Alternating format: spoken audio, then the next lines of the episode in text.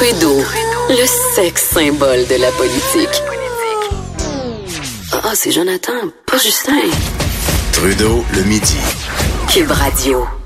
On va terminer l'émission aujourd'hui avec mon ami Denis Anger, parler Ben d'histoire. Et là, j'allais dire, on va s'éloigner des histoires là, de religion, de laïcité. Mais en fait, non. On va se mettre le nez carrément dedans mais en parlant de notre histoire. Tiens, la relation euh, qu'on a eue au travers des années au Québec, au Canada, avec les religions. Et quelles histoires au pluriel, hein?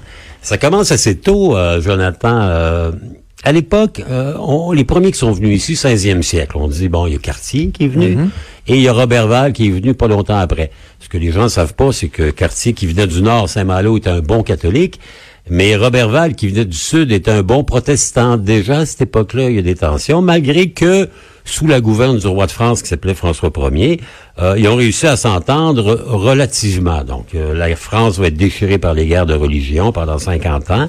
Ça va expliquer qu'il y a personne qui va venir ici avant Champlain. Champlain, dont on a appris l'année passée qu'il était né protestant. Hein? C'était Samuel de Champlain. Or, les gens ne savent peut-être pas, mais quand vous regardez à l'époque, les prénoms, si vous avez un prénom du Nouveau Testament, Ouais. comme Denis ou Michel ou Paul ou Pierre, vous êtes catholique. Si vous avez un prénom de l'Ancien Testament, comme Samuel, Elzéar, Isaac, Isaïe, vous étiez plutôt protestant. C'est assez curieux.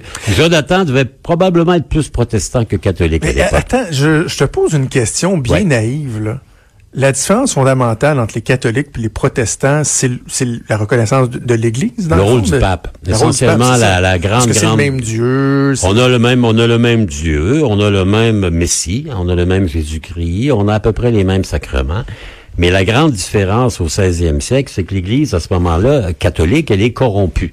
Il y a des papes qui sont des corrompus. Il y a Borgia, dans ce Alexandre VI Borgia, qui avait deux enfants, quand même, c'était pas rien. Il était le papa de Lucrèce Borgia, surnommée l'empoisonneuse. Ben Donc, oui, euh, une série que j'ai beaucoup, beaucoup Ouais, aimée ouais. d'ailleurs. La Euh, Corriveau de la Renaissance un peu. Et il y avait un fils qui s'appelait César Borgia, Borgia, qui était un chef de guerre.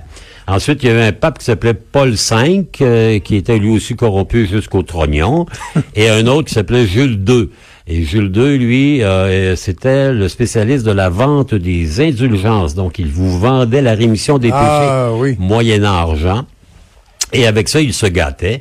Et il gâtait aussi un de ses, euh, comment dire, son architecte favori qui s'appelle Michel-Ange quand même. Et à Jules II, on doit la chapelle Sixtine. Quand même, c'est pas mauvais. À cause de ça, il y a eu la césure entre les protestants et les catholiques, il y a eu les guerres de religion, et on a vécu ça ici d'une certaine manière. La Nouvelle-France, à l'époque de Champlain, elle est largement ouverte par des protestants. Champlain, il est né protestant, il va se convertir, il va finir catholique à tel point que le jour de sa mort, le 25 décembre 1635, on voit dans son testament qu'il a légué sa fortune, qui est modeste, à la Sainte Vierge, quand même. Hein, il était un peu très catholique. Euh, il était l'employé d'un gars qui s'appelait Pierre Dugas de Mont, qui était le grand financier de la Nouvelle-France. On dit que c'est lui qui l'a fondé parce que c'est lui qui a mis les fonds. Lui était protestant, il venait de La Rochelle, une ville protestante.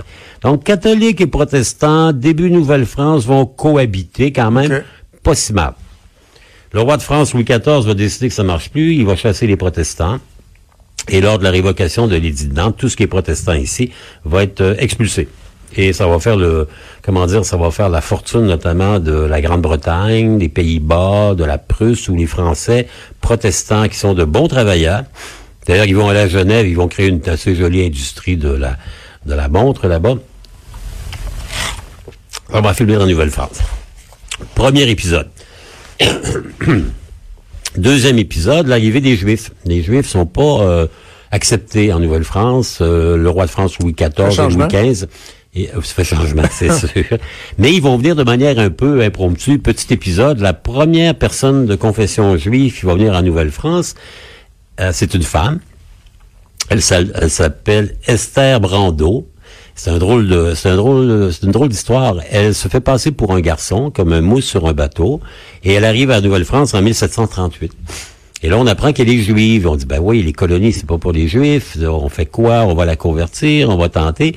Et finalement, après deux ans, on décide de la renvoyer en France euh, à l'invitation et défrayée par le roi de France qui s'appelle à l'époque Louis XV. Donc, premier épisode. Donc, il n'y a plus de protestants.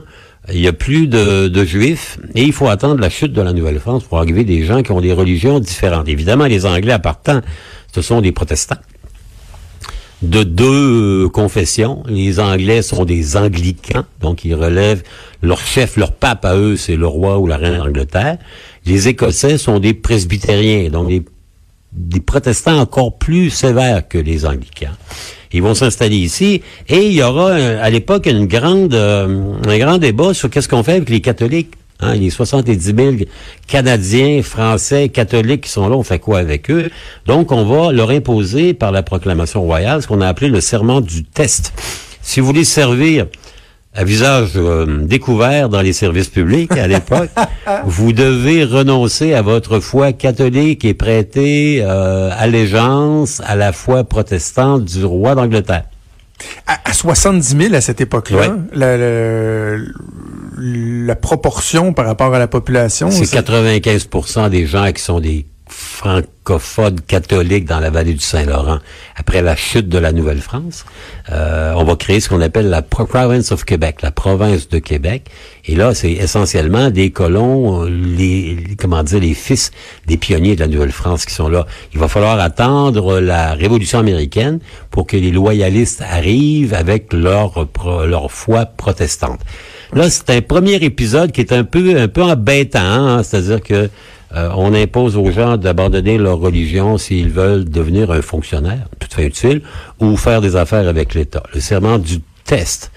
La Révolution américaine menace, les Britanniques se disent, ouais, on se met à dos la population française et catholique, ils vont revenir sur l'imposition du serment du test et à compter de l'acte de Québec en 1774, on va pouvoir, nous, les catholiques euh, francophones, à la fois parler notre langue et pratiquer notre religion. Ce qui est quand même un geste assez libéral, parce qu'à l'époque, mm. il y avait un principe qui remontait, à, on parlait tantôt des mauvais papes, de la réforme protestante.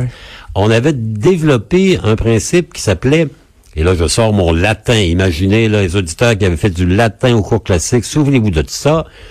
Cuius regio, eius religio. Ainsi va le roi, ainsi va la religion. C'est-à-dire que si vous étiez dans un État où le souverain était catholique, forcément vous étiez catholique.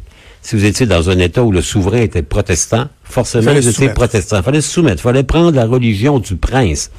Et euh, ce principe-là avait fait en sorte que les Britanniques ont dit, bah, ben, Cuius Regio et Zut Religio ont fait ça en Nouvelle-France. Ça n'a pas marché parce qu'eux voulaient se concilier les bonnes grâces des Canadiens français catholiques avec la menace de la Révolution américaine.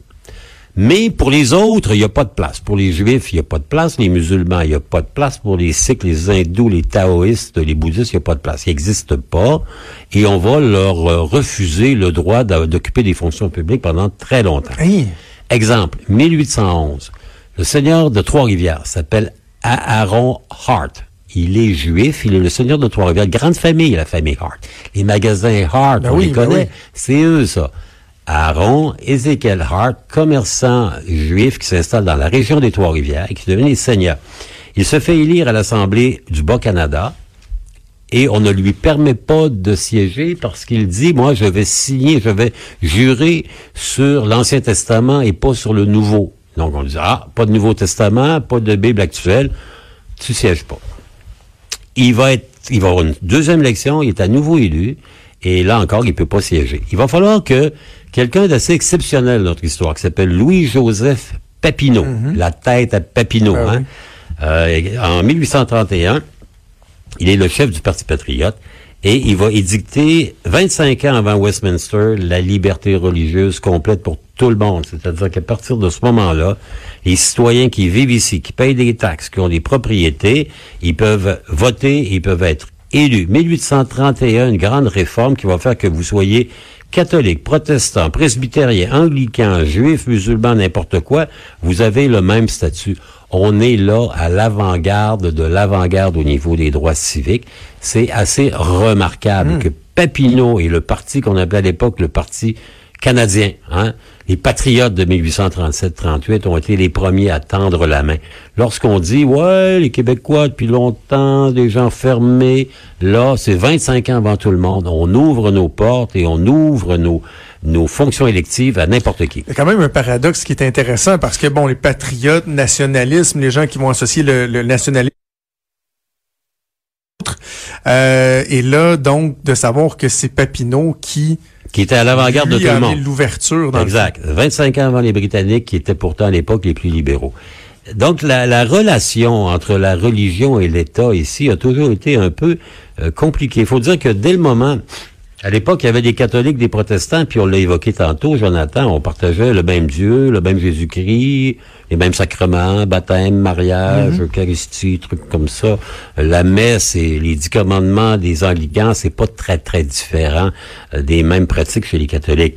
Ça va se compliquer un peu lorsque les gens vont avec des pratiques religieuses complètement différentes. Euh, exemple. Premier recensement du Canada, 1867, la création du Canada. Premier recensement, 1871. Essentiellement, vous avez des protestants, des catholiques, un petit peu de juifs, mais pas de à peu près pas de musulmans.